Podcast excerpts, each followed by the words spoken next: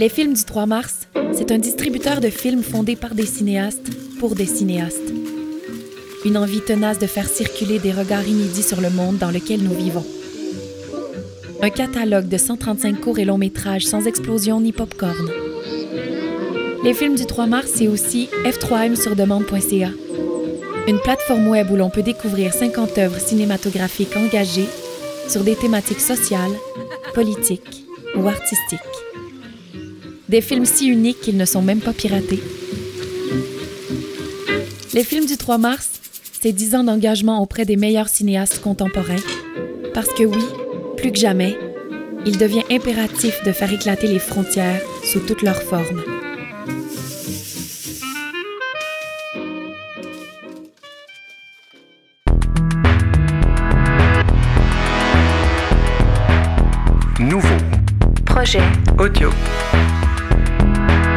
Bienvenue à cette nouvelle édition du podcast de Nouveaux projets, rendu possible grâce au film du 3 mars. Dans cet épisode, il sera question de Nouveau Projet 7, bien sûr, le nouveau numéro de notre magazine, et plus particulièrement de son thème principal, la frontière. Frontières géographiques, sociales, culturelles, économiques, bref, des frontières en tout genre qui ramènent à l'idée de délimitation, de limites, de lignes, parfois floues, bref, un sujet qui prend des formes très variées. Commençons tout de suite par la notion de frontière linguistique, un thème qu'on aborde souvent au Québec pour des raisons évidentes. C'est le cas entre autres dans le milieu des arts. On le sait, ce n'est pas nouveau. Plusieurs artistes décident de pratiquer leur art dans la langue de Shakespeare pour dépasser les frontières du Québec en misant sur une carrière internationale. C'est une chose dont on entend beaucoup parler dans le domaine de la chanson notamment, mais en littérature c'est un peu plus rare. C'est pourquoi on s'est intéressé à l'auteur Guillaume Morissette, qui fait déjà beaucoup parler de lui dans le milieu littéraire anglophone de Montréal, avec la parution de son premier livre intitulé New Tab. Guillaume est donc un francophone, et on l'a rencontré pour qu'il nous explique un peu son parcours, ce qui l'a incité à choisir l'anglais pour s'exprimer par écrit. Si vous êtes un amateur de la librairie Drawn and Quarterly, située dans le Myland à Montréal, c'est que vous aimez certainement lire en anglais. Alors peut-être vous retrouverez-vous dans le monde littéraire de Guillaume Morissette, qui a décidé de dépasser une frontière plus linguistique que politique pour mieux se réinventer. Euh, j'ai étudié le multimédia au cégep. Puis quand je suis sorti de là, j'ai réussi à me trouver un travail dans une boîte qui faisait des jeux vidéo. J'ai commencé une carrière en jeu avec ça. Puis euh, au fil du temps, je me suis rendu compte que ce que j'aimais le plus faire, c'était pas nécessairement le travail technique, c'était vraiment le travail de design. Puis de plus en plus, mais je sentais que j'avais comme une curiosité intellectuelle qui était pas nourrie parce que je faisais, je travaillais comme sur des propriétés comme Tetris ou Scrabble, des trucs dans ce genre-là. Puis c'était très difficile de me sentir comme satisfait créativement avec ce que je faisais au travers de ça. Je sentais qu'il y avait comme quelque chose qui me manquait quand je suis déménagé à Montréal. Euh, je me souviens la première semaine que j'étais ici, je suis allé à Droit Quarterly. Puis je me souviens, j'ai comme, je suis sorti de là, j'avais comme acheté, comme je sais pas, 75$ de livres. J'ai acheté comme euh, Laurie Moore, j'ai acheté Miranda July, euh, j'ai acheté un paquet d'auteurs contemporains. Puis ça a vraiment comme été un déclic je me sentais comme extrêmement stimulé par ça. C'était comme l'année peut-être 2009 où est-ce que j'ai lu comme cette année-là plus que j'ai jamais lu de ma vie, où est-ce que je faisais juste comme lire non-stop. Puis par la suite, ben, je sentais qu'il y avait comme quelque chose qui m'attirait énormément là. je sentais que j'avais comme un espèce de renouveau que je sentais plus avec les jeux en fait. Euh, fait j'ai décidé de m'inscrire en création littéraire à Concordia. Pour m'inscrire en création littéraire, il fallait que je soumette un portfolio. J'ai comme tapé un portfolio, j'avais rien du tout, j'étais comme OK, ça devrait aller. Puis j'ai envoyé ça, finalement j'ai été accepté, mais c'était vraiment comme OK. J'imagine que ça a passé.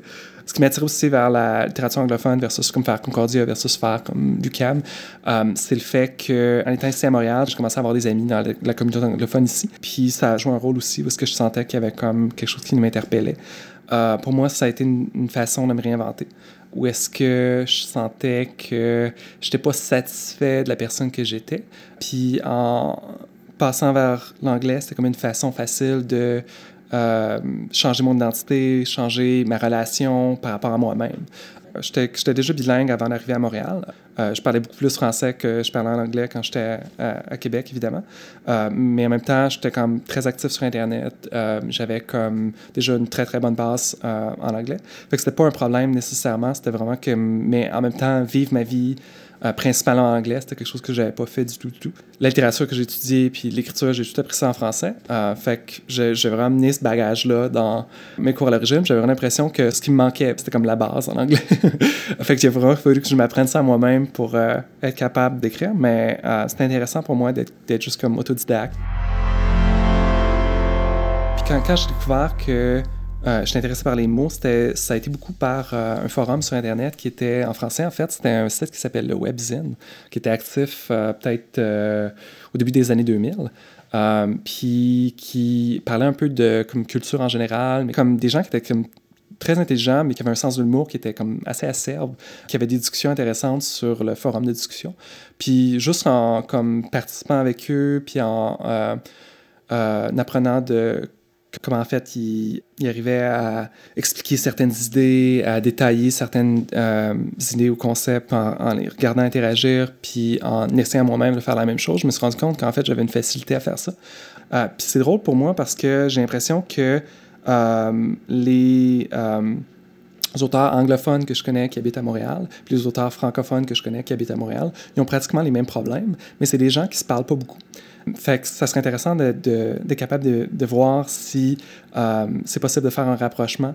C'est des gens, en fait, qui probablement seraient très intéressés à se parler l'un à l'autre, mais à cause des langues, puis à cause de euh, certaines communautés, où est-ce que quand il y a des lectures qui sont organisées, je sais pas moi, Jordan Corley, ben, euh, les gens vont inviter leurs amis, puis leurs amis, c'est souvent comme des gens de la communauté anglophone, fait que ça crée comme des événements anglophones, puis des événements francophones.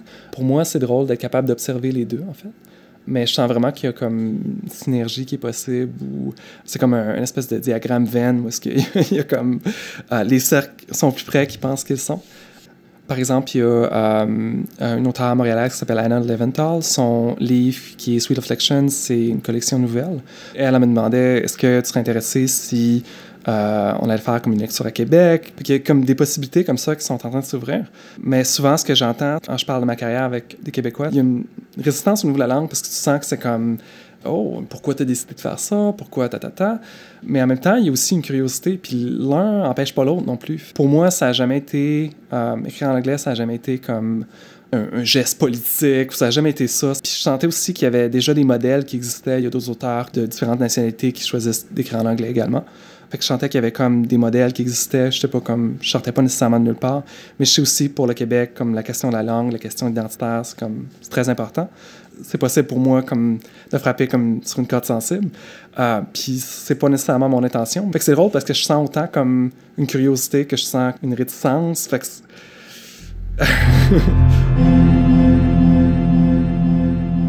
Je suis assez actif au niveau de la littérature sur Internet. Donc maintenant, pour les auteurs, même des auteurs qui n'ont pas nécessairement de, livres qui sont disponibles, c'est quand même possible de, en ouvrant un Tumblr, en soumettant ton travail à des journaux littéraires qui sont disponibles uniquement en ligne, de commencer déjà ton travail d'auteur, d'aller chercher comme un certain public, puis cultiver ce public-là, puis maintenir une présence en ligne. Donc au lieu d'attendre de, OK, ben, je vais comme travailler sur un livre, ben, eux, ils vont comme déjà établir comme une présence en ligne. Fait que je suis assez actif au niveau de cette scène littéraire-là. New Tab, c'est un roman qui est semi-autobiographique, donc c'est inspiré de euh, souvent des expériences que j'ai eues. Ça tourne autour de euh, d'une maison dans laquelle habité, euh, c'est en 2010-2011. C'est sur Saint-Dominique, près de Montréal.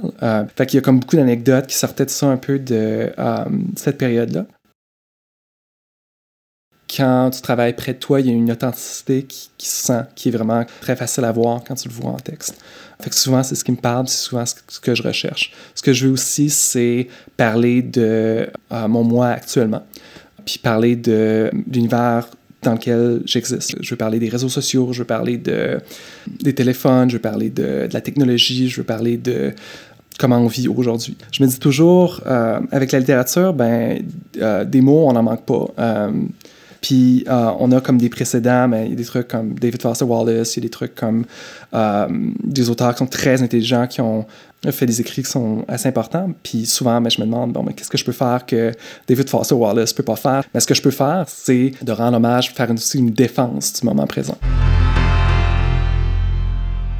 On se déplace maintenant vers l'île d'Anticosti. Dans Nouveau Projet 7, vous trouverez un texte signé par Clément Sabourin qui porte sur la plus grande île du Québec. Une île qu'on a longtemps imaginée comme étant quasiment vierge, mais qui récemment est devenue un synonyme de potentiel d'exploitation pétrolière, mais aussi de potentiel désastre écologique. Le sujet suscite évidemment de nombreux débats, de nombreuses réactions, des inquiétudes aussi, et on a rencontré Yann Jacquier, réalisateur du film L'or du Golfe. Un documentaire sur l'exploitation pétrolière dans le golfe du Saint-Laurent. Il vient d'ailleurs tout juste d'être présenté au rendez-vous du cinéma québécois. Écoutons-le nous dresser le portrait de la situation à Anticosti à la lumière de son expérience dans la réalisation de son documentaire.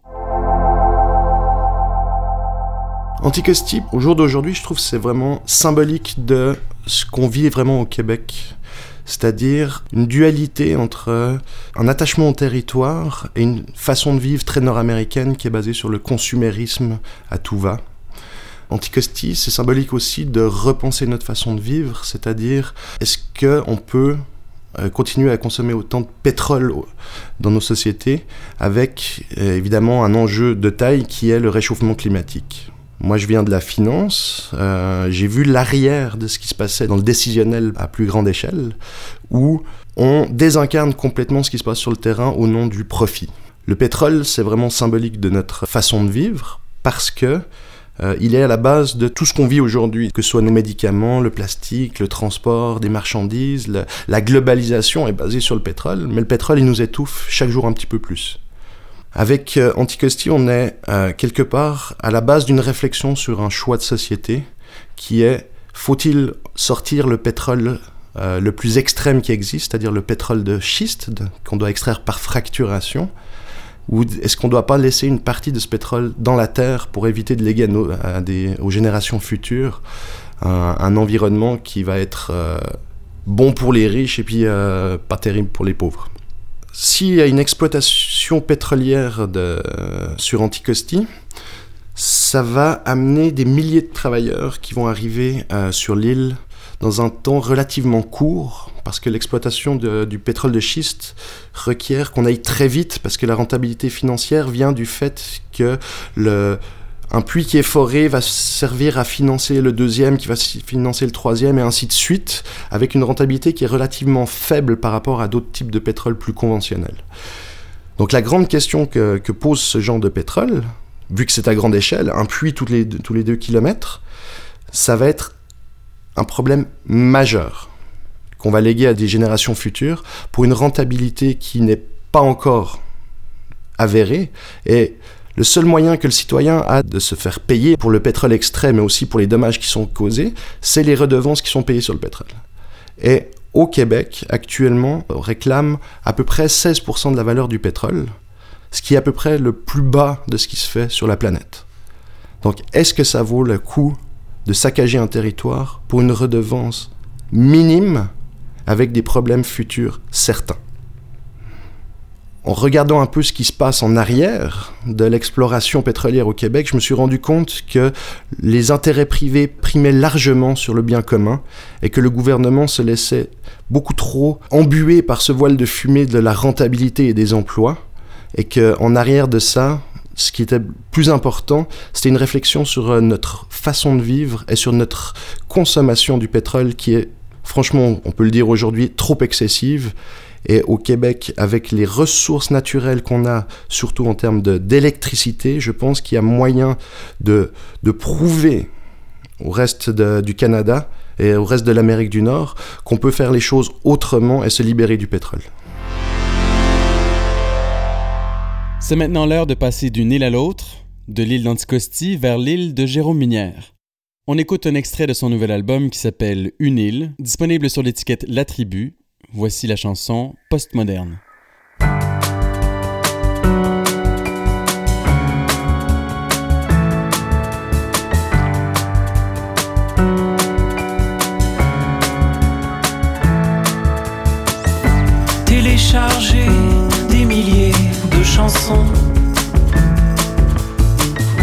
Et ne jamais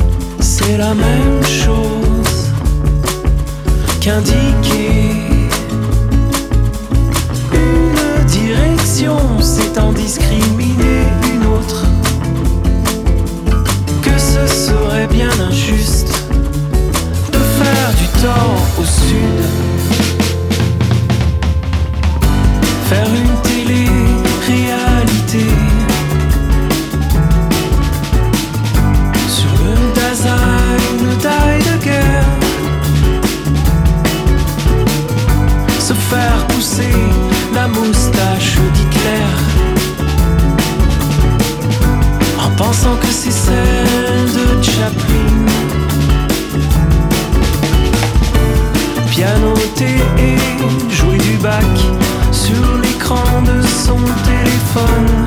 Acheter quelque chose de gratuit. L'acheter même si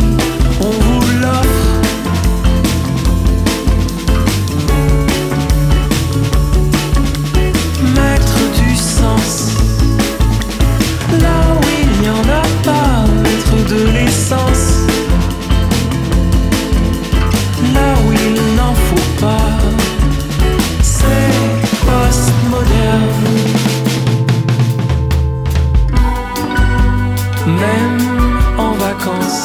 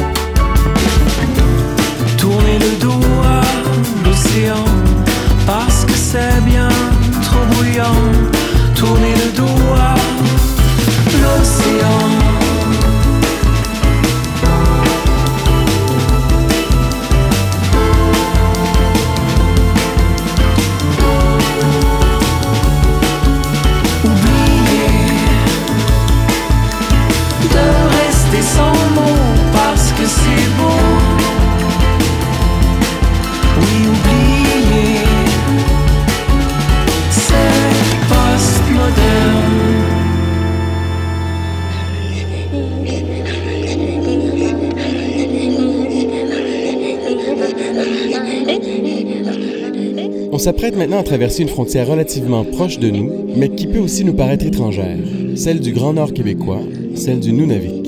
On va survoler le thème de l'architecture dans le Grand Nord. Une question délicate qui touche aussi la notion de frontière culturelle, puisqu'on le sait, la population du Nunavik est à grande majorité inuite.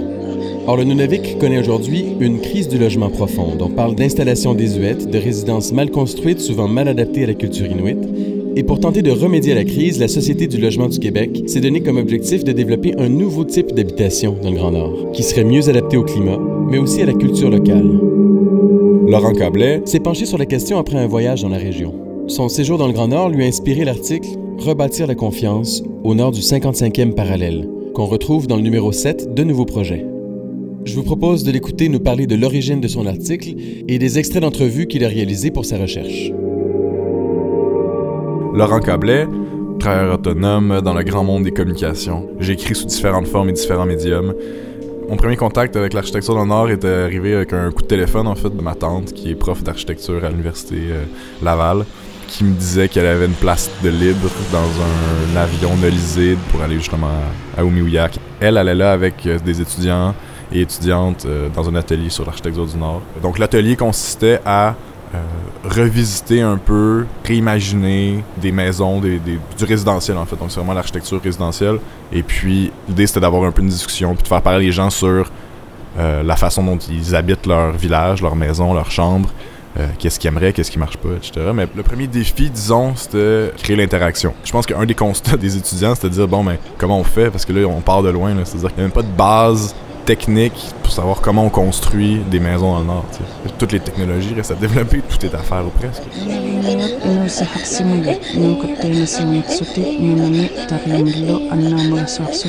Guy Robichaud, ingénieur, direction de l'expertise technique pour la Société d'habitation du Québec. Le but, c'était de faire euh, un meilleur bâtiment. En 2012, il y a eu ce qu'on appelle une charrette de design, c'est-à-dire qu'ils sont allés euh, dans certains villages pour euh, prendre le pouls des gens et des habitants. Qu'est-ce qu'ils euh, aimeraient avoir dans une habitation? Donc, ils ont fait une tournée, fait qu'il y a eu un rapport à la fin de ça. Puis, il est ressorti certains éléments qui ont été euh, repris dans le mandat donné aux concepteurs, c'est-à-dire d'améliorer les installations pour euh, tenir compte des habitudes socioculturelles euh, des Inuits. Le but, c'est d'avoir quelque chose de plus durable dans les conditions euh, qu'on connaît là-bas. Une des personnes que Laurent Cablet a interviewées, c'est Alain Fournier, architecte associé à la firme Fournier Gersovitz Moss Drolet. c'est lui qui a reçu comme mandat de développer un prototype d'habitation pour le Nunavik. Il nous explique les contraintes avec lesquelles il doit composer et des leçons tirées de la consultation parfois difficile avec la population inuite.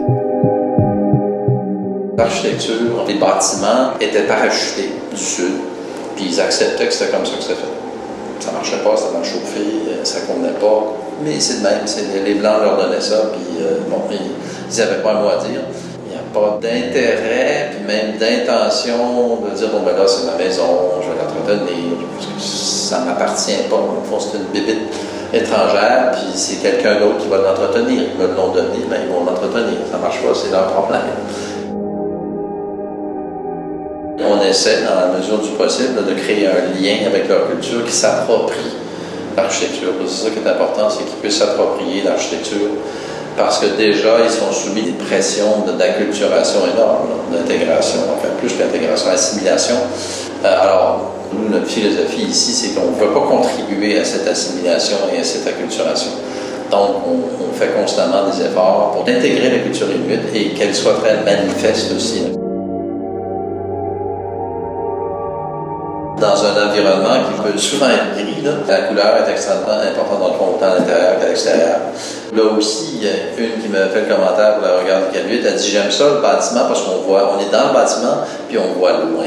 Ce que ça voulait dire, il faut traduire ce qu'on, en, disant on voit loin, c'est que c'est au lieu d'être tout compartimenté, euh, puis de rentrer devant un mur de corridor, puis de, petites pièces, ben, on voit. Donc c'est par ce genre de commentaires-là qui sont indirects qu'on a petit à petit pu comprendre qu'est-ce qui est important pour eux en termes de qualité d'espace, qualité de couleur. Euh.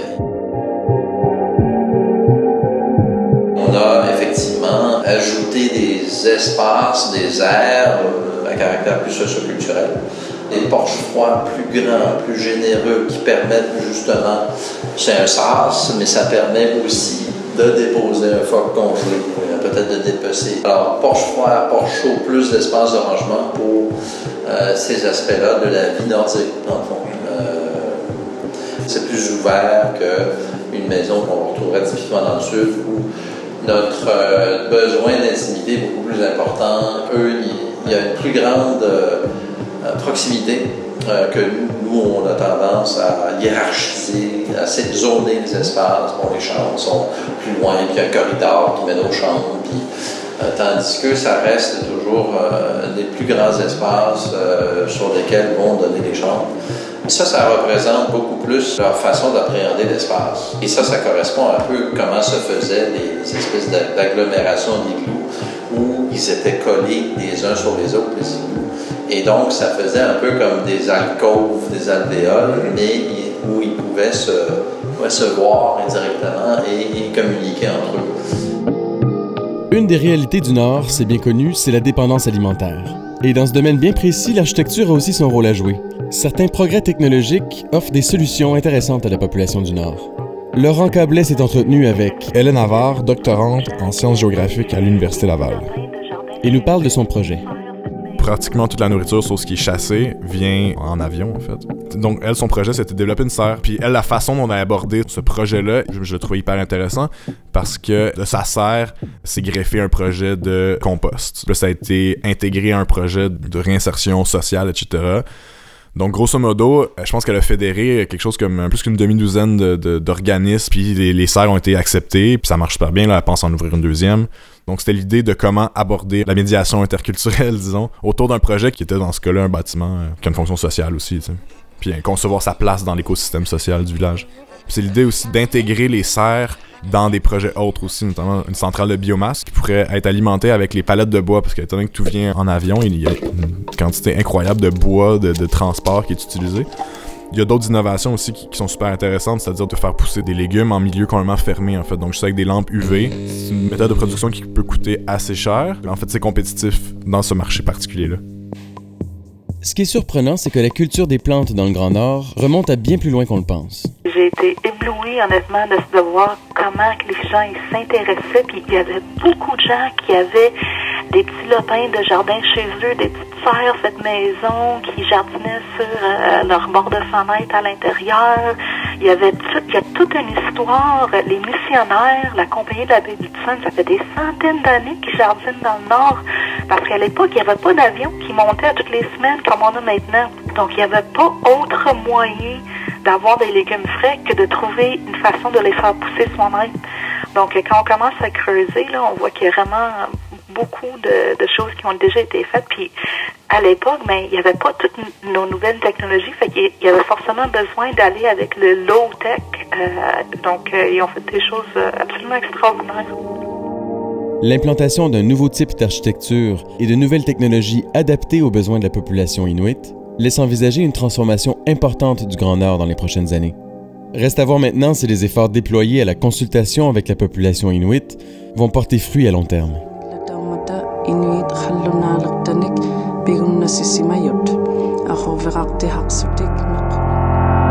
Dans cet épisode de Nouveaux projets audio, on a provoqué une rencontre entre deux personnes qui ont contribué au dernier numéro de notre magazine. Antoine Dion Ortega, je suis euh, journaliste spécialisé dans les industries extractives.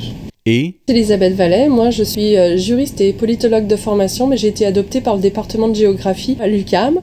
Antoine Dion Ortega s'est intéressé à la frontière bien réelle, mais pourtant très floue, entre le Labrador et le Québec. Elisabeth Vallet, elle, est une spécialiste des frontières, particulièrement la frontière canado-américaine. On a donc assisté à une conversation entre nos deux collaborateurs, qui, vous l'aurez deviné, tourne autour de la notion de frontière. Des frontières d'ici, mais d'ailleurs dans le monde également. Je me demandais, dans le fond, c'était quoi le. Comment t'en étais arrivé à t'intéresser autant à la frontière? c'était vraiment, c'était vraiment un, un hasard. Euh, en fait, au moment où j'ai commencé, j'étais euh, euh, prof invité à l'université Duke en Caroline du Nord, perdu au milieu de nulle part. Et on, est, on est juste après le 11 septembre.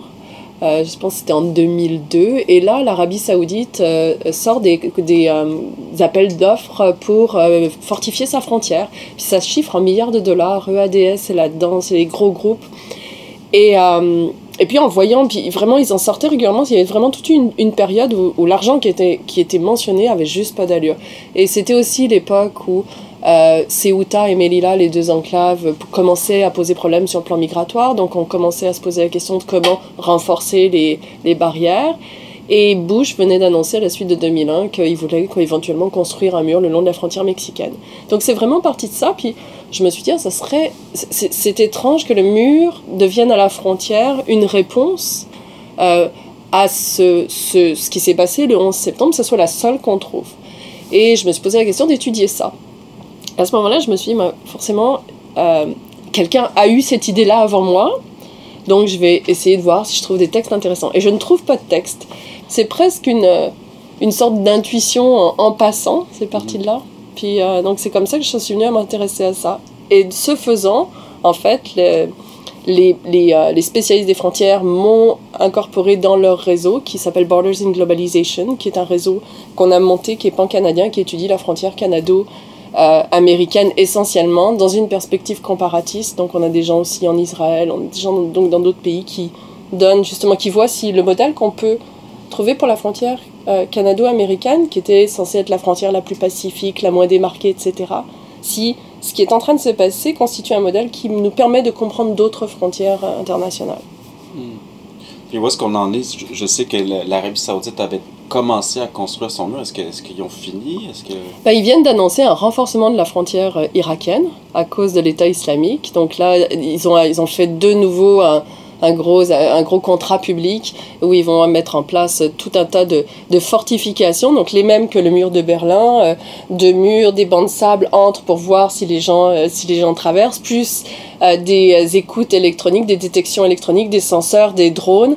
et puis ce qu'on commence à voir essentiellement en Corée du Sud et en Israël, c'est euh, l'apparition de robots. Donc on sort du domaine du drone téléguidé, mais vraiment là on est dans le domaine du robot, c'est-à-dire que c'est un algorithme qui va déterminer comment on réagit à une menace et non plus un gars qui va être au bout à l'autre bout du monde avec, euh, avec un, une console de jeu. Et euh, notamment des robots armés. Bah, ça va être un algorithme qui va déterminer si le gars qui a quelque chose qui ressemble à une arme dans les mains, mettons un capuchon, et, euh, et de type non caucasien, euh, représente un danger. Et dans ce cas-là, c'est l'algorithme qui va déterminer, enfin c'est le programmateur, mais au, final c'est le robot qui va déterminer s'il tire ou pas. Donc ça emporte d'autres conséquences. Mais oui, donc l'Arabie saoudite a, a pratiquement euh, ceinturé en fait toute sa frontière, puisqu'il y a aussi le Yémen et les Émirats arabes unis, donc tous les, tous les États du Golfe. Et C'est vraiment c'est un état paranoïaque qui est littéralement en train de s'enfermer. Mais il n'est pas tout seul. L'Inde fait la même chose. Donc euh, c'est vraiment c'est- c'est c'est- c'est la paranoïa en relation internationale en fait qui, qui, qui prévaut avec le mur. C'est étrange parce que tu te penches sur euh, des, des- des frontières qui se fortifient. Autant nous, on est allé chercher une frontière et on l'a Mhm. cherché euh, vraiment pendant euh, des semaines sans jamais avoir la certitude de, de- de la trouver, de la voir sur le terrain. Donc Elle on est pas vraiment démarquée? dans un autre. Non, c'est ça, c'est la seule frontière euh, au Canada qui est pas bornée. Donc, euh, on n'a pas l'impression de changer de territoire du tout euh, quand on est là-bas. Par contre, le, le Labrador comme tel, oui, on, quand on est allé au Labrador, on a réalisé qu'il y avait, euh, et je pense que c'est à cet article-là que tu réfères, là, il y avait un, un- un nationalisme labradorien euh, très étrange parce qu'il est à nos portes, mais moi, euh, aussi loin que je me souviens, j'ai jamais entendu parler du Labrador.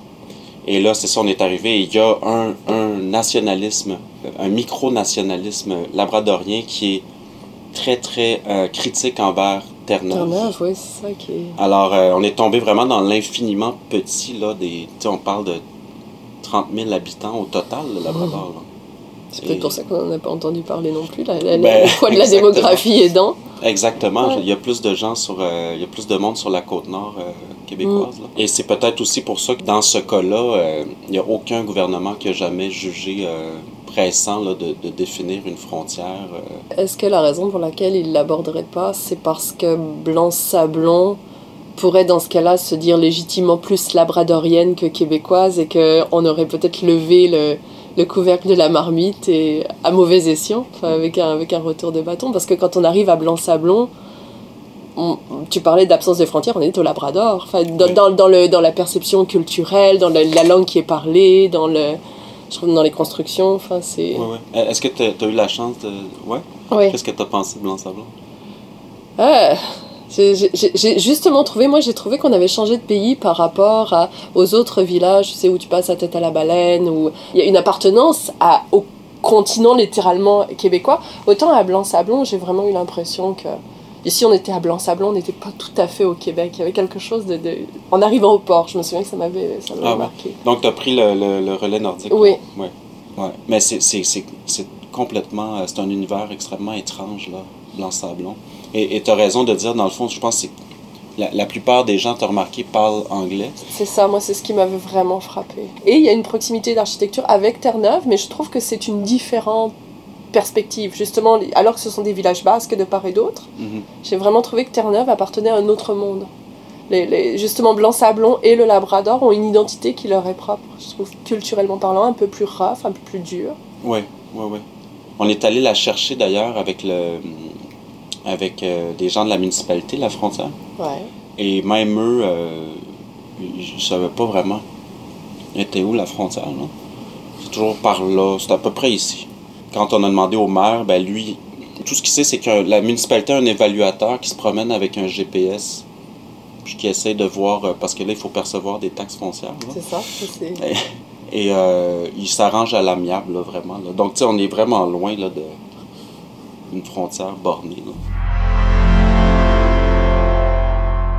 Qui est intéressant, c'est que c'était la même chose initialement entre le Québec et le Vermont.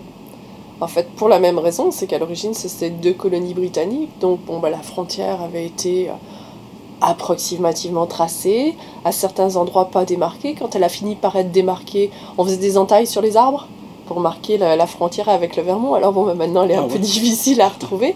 Et même cause, même effet, bon, bah, elle avait été tracée approximativement. Les gens ont construit des maisons, donc certains se sont trouvés, bah, comme justement la, la fameuse bibliothèque de Stansted, où euh, je sais pas si vous en avez déjà entendu parler, mais en plein milieu de la, de la bibliothèque passe une, il y a une ligne noire qui est en fait la démarcation de la frontière États-Unis-Québec.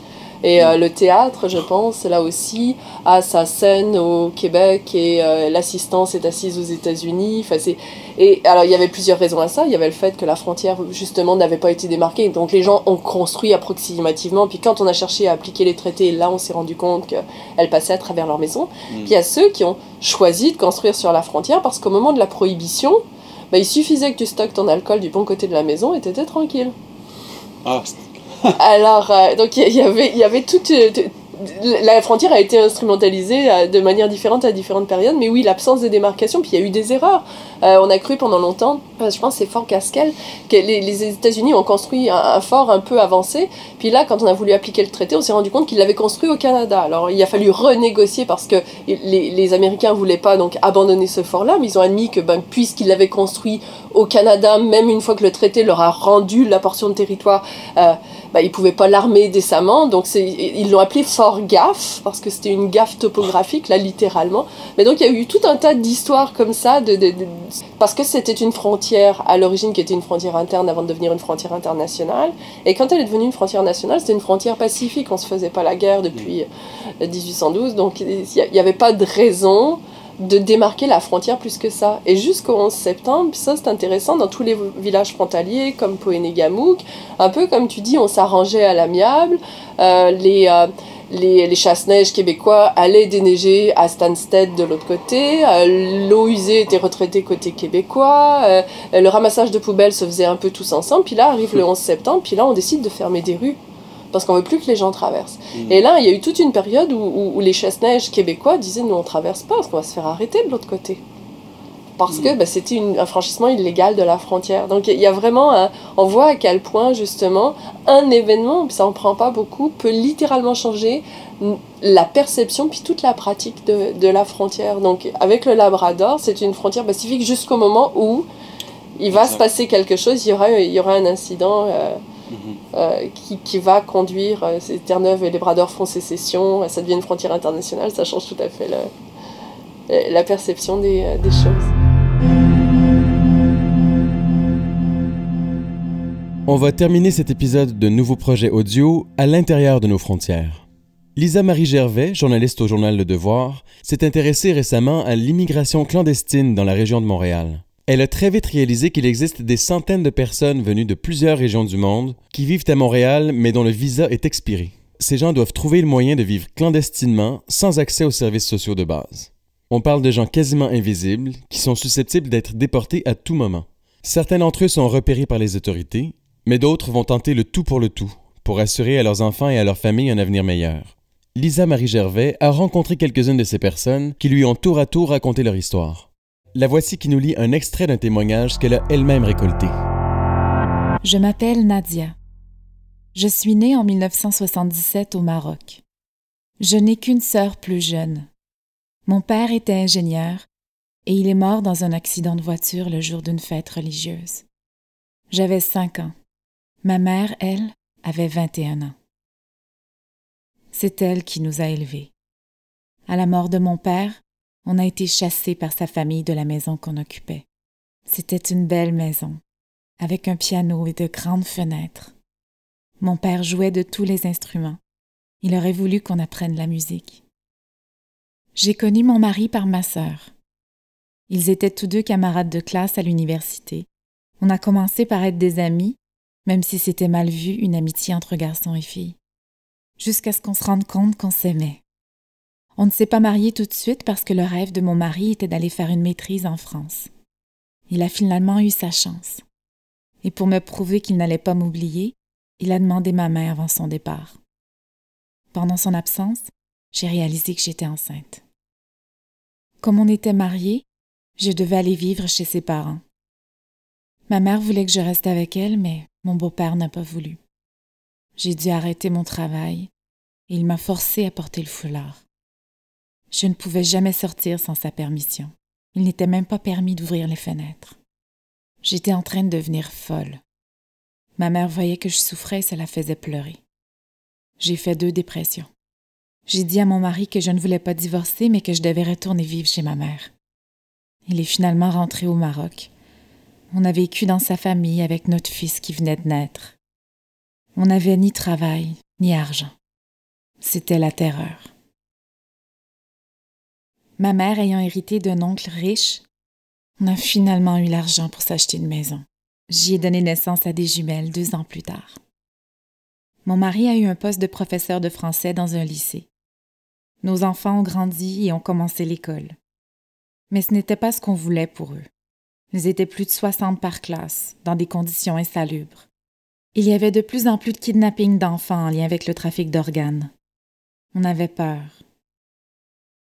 Après la tentative de kidnapping de mon fils, on a aussitôt déposé des demandes de visa pour le Canada. C'était pour nous un pays de rêve. C'était trop beau pour être vrai.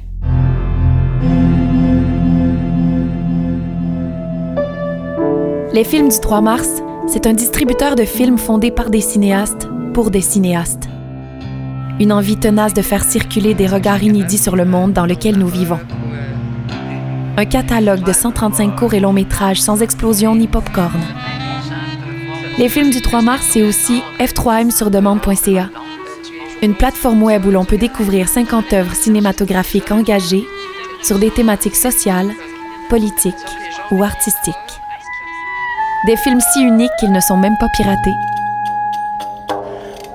Les films du 3 mars, c'est 10 ans d'engagement auprès des meilleurs cinéastes contemporains, parce que oui, plus que jamais, il devient impératif de faire éclater les frontières sous toutes leurs formes.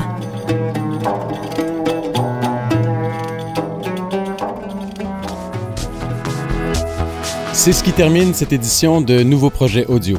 Je suis Antoine Bédard et je vous rappelle que Nouveau Projet est omniprésent en ligne. Suivez-nous sur Twitter, sur Facebook. Rendez-vous aussi sur notre site web, bien sûr, www.nouveauprojet.com. Et notre podcast est maintenant disponible sur iTunes. On vous invite à partager la bonne nouvelle. Un merci tout spécial à Judith Oliver et Jacinthe Moffett pour leur énorme contribution à cet épisode de Nouveau Projet Audio. On se laisse sur une musique de Josiane Paradis, un morceau qui s'intitule Janvier, qui nous ramène à l'interminable hiver, qui bientôt sera derrière nous. D'ici là, on vous dit au prochain épisode.